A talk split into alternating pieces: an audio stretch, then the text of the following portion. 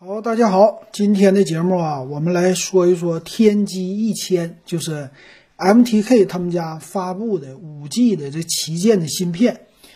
那同时呢，我们也会对比一下骁龙的八六五和它比较一下，到底它们是不是一个级别的。然后变相的呢，就能回答了，呃，谁家呀？就是 OPPO 的 OPPO Reno 三啊，一个是五 G 版，一个是 Reno 三版哈。啊，一个是 Pro 版，一个是 Reno 三版，这两个呢，一个是采用了骁龙的七六五 G 的处理器，就是 Pro 版，啊，还有一个呢，Reno 三版的用的是天玑的一千，那咱们来比比较一下，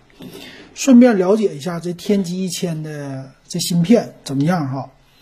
那我们知道联发科呢，它是在四 G 的这阶段呢，啊，一直想要翻身翻身翻身，就没翻起来，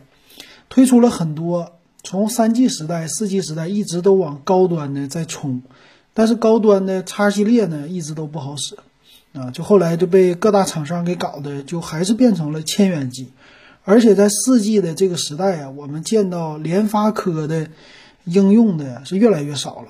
啊，被高通和华为占有率越来越高，所以联发科呢很被动。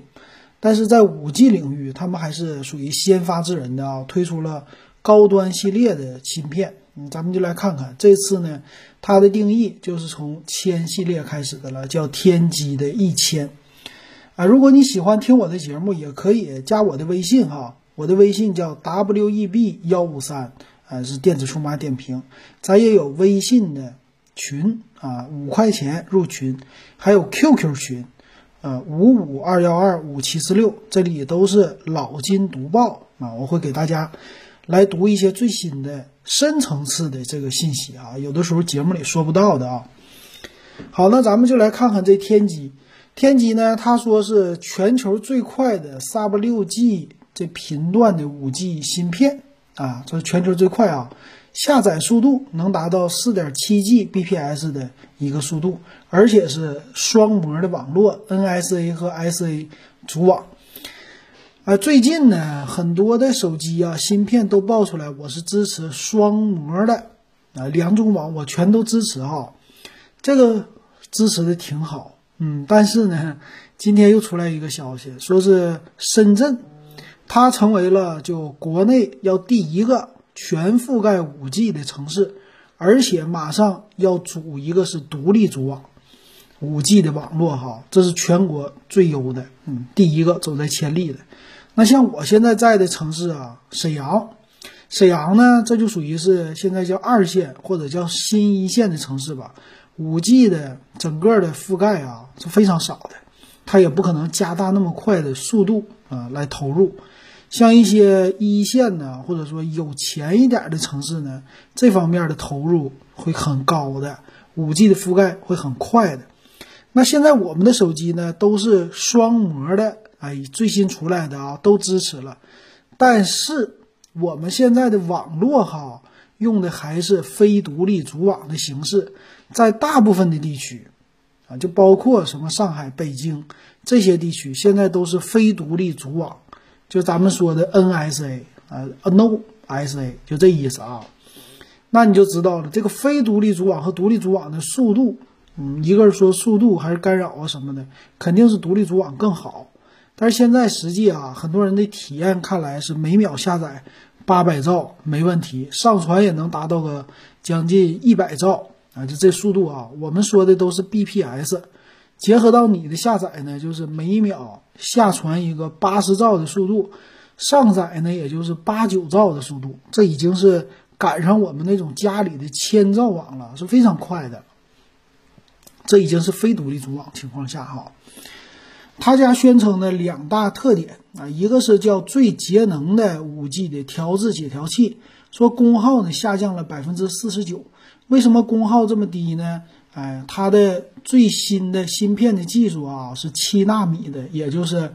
台积电的技术啊。今天也报一个新闻说，我们的中芯国际，中芯国际在上海我还去过。中芯国际呢，它是十四纳米的，把台积电的生意给抢了啊！这也是算是最尖端的了吧？十四纳米，七纳米的要投入的产发盐的成本非常的高，咱国内的这些厂商呢，都在向下啊，以不断的在进步这个技术啊，需要时间哈。它也支持呢，叫五 G 的双卡双待，哎，这个技术啊是五 G 里边挺猛的。很多呢五 G 的手机啊，它都是单卡，就是一个卡支持五 G，另外一个卡只支持到四 G。他说呢，我是可以两个五 G 同时给你来的啊。这技术是好是好啊，但是真正能用的人不多，对不对？啊，这一个套餐我都用不起，我搞两个五 G 啊，这个有点就是，呃，怎么说呢？还支持的技术太好了，但达达不到。但很有意思的是，他说全球最快不是四点七 Gbps 的下载速度吗？啊，那我这里边呢，我就看他们的详细参数，咱马上就跟那谁对比。啊，跟骁龙的八六五咱们对比一下哈。骁龙的八六五啊，他说我的网络支持最大的五 G 下载速度能达到多少呢？七点五 Gbps 啊。天玑一千呢，说我能达到四点七 Gbps。那天玑一千说我的上传最大能达到二点三 Gbps。骁龙八六五呢是三 Gbps，所以。这里边不知道他怎么来说自己能是最快的，是不是啊？这个我不知道为什么敢这么说哈。所以从参数上来说，还是骁龙八六五更牛了。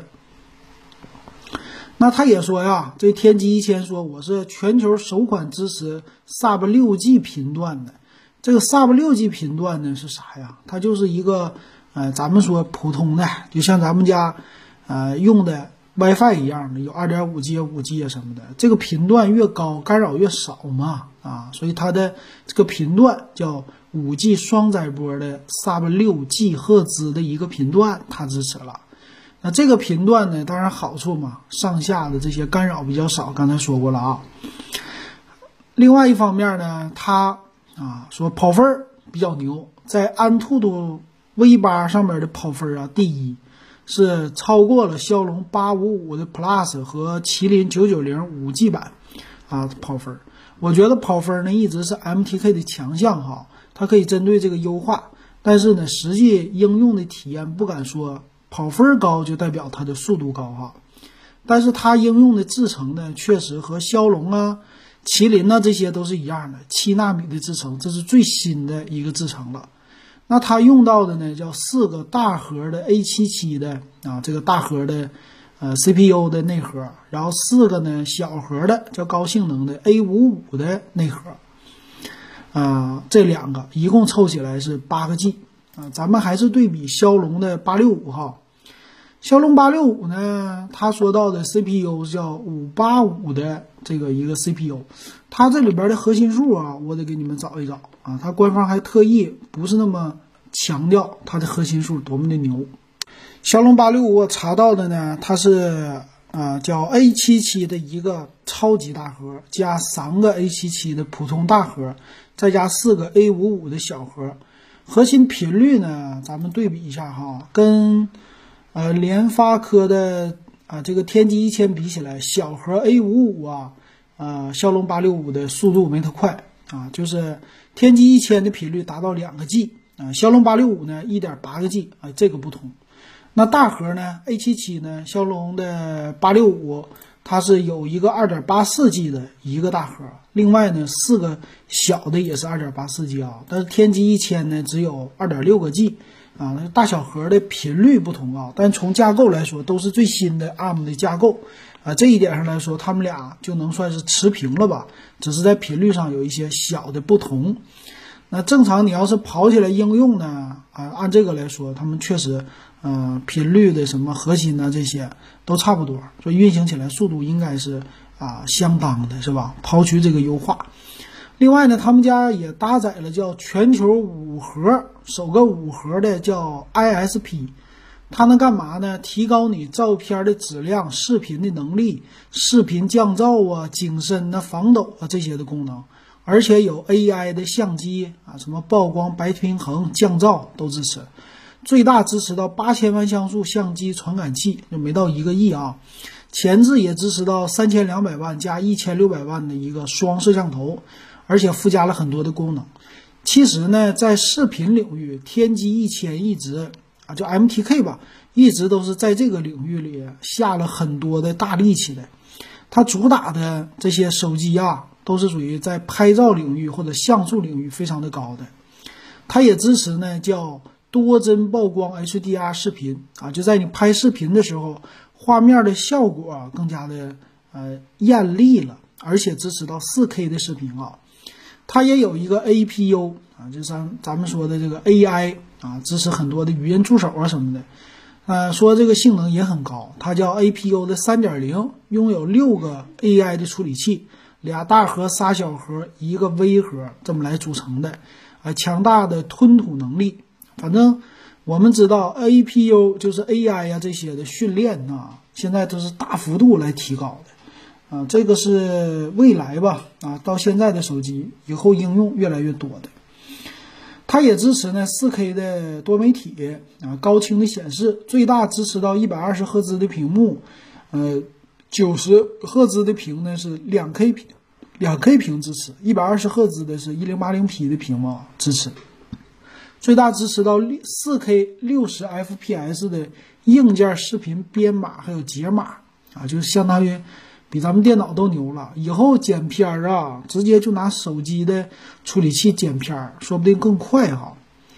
啊，还有就是支持了双频的 GPS 定位啊，这也是。另外支持 WiFi 六和千兆级性能的五 G 芯片啊，WiFi 六这个标准我们上次给大家介绍过了啊，确实速度很快啊。最新的蓝牙五点一他们家也有，但是我看到了它和骁龙八六五还是有一些不同的吧。呃，骁龙八六五呢的支持啊，就普通的屏幕呢能支持到啊一百四十四赫兹，就咱们的咱们说全高清吧，一零八零 P 往上的这屏啊，但不是二 K。但另外呢，骁龙八六五还支持到四 K 屏幕，六十赫兹刷新率，所以在屏幕的支持上啊，比天玑一千是高级了不少，是吧？还有什么呢？啊，就是刚才说到的，有一个没说到的点，就是内存啊，内存的这个支持啊。我记得说骁龙八六五的时候，它对于内存的支持直接就上到 DDR 五了啊。我们普通的那种是 LPDDR4X 啊，最新的内存啊。但是啊，骁龙的八六五最新的系列就直接支持到 DDR 五了。所以这一点上呢，和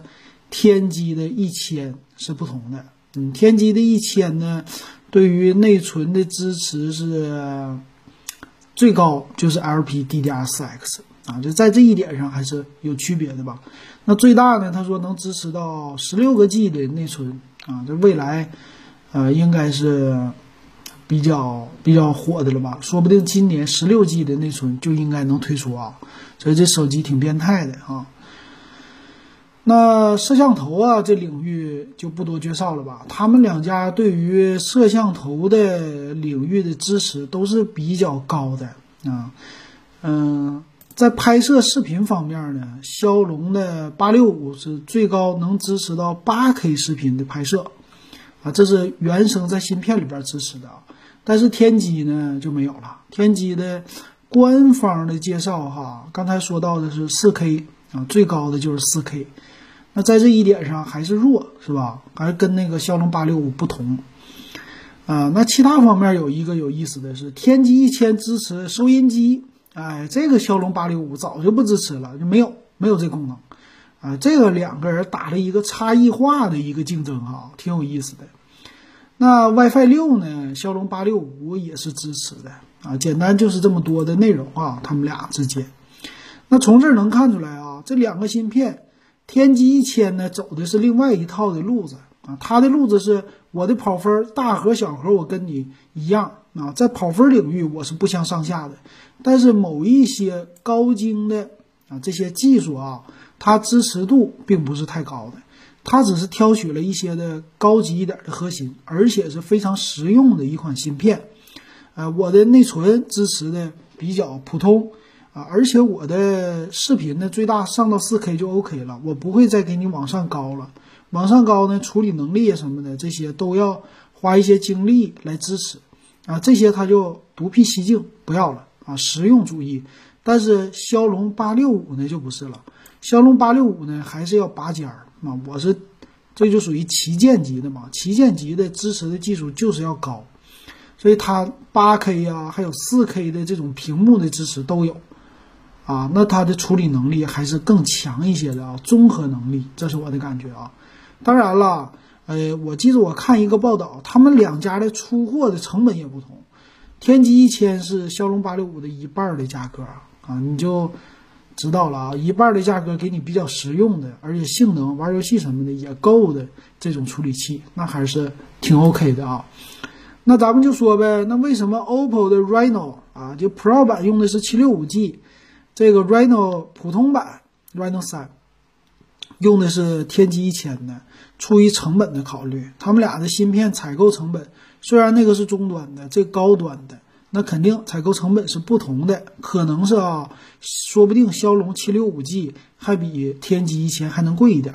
啊，这采购成本问题。另外一方面呢，如果这两款芯片来对着干的话，那肯定天玑一千是占有一些优势的，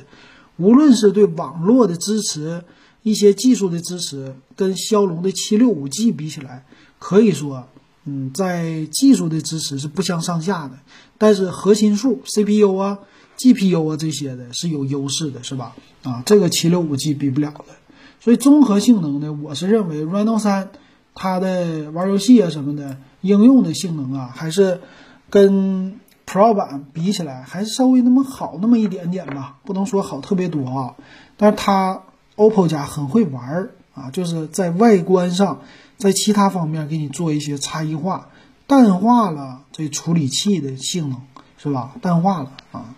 所以如果你要买的话，不在乎那个屏幕，不在乎外观，这种的又喜欢 Reno 的品牌，哎，直接买个 Reno 三星。那给女的啊，女的买的话，那一定要注重外形，就别看外观了啊，就别看里边的了啊，里边反正都够用啊，就是这种的。行，那今天给大家把这个天玑一千详细的介绍了啊。啊，下次看看还有什么？我看 MTK 家最近又推出一个什么 G 九零的一个芯片吧，还是 G 七零啊，也推出了。到时候我找到资料也给大家来说啊。行，那今天的节目呢，我们就到这儿了，感谢大家的收听和支持。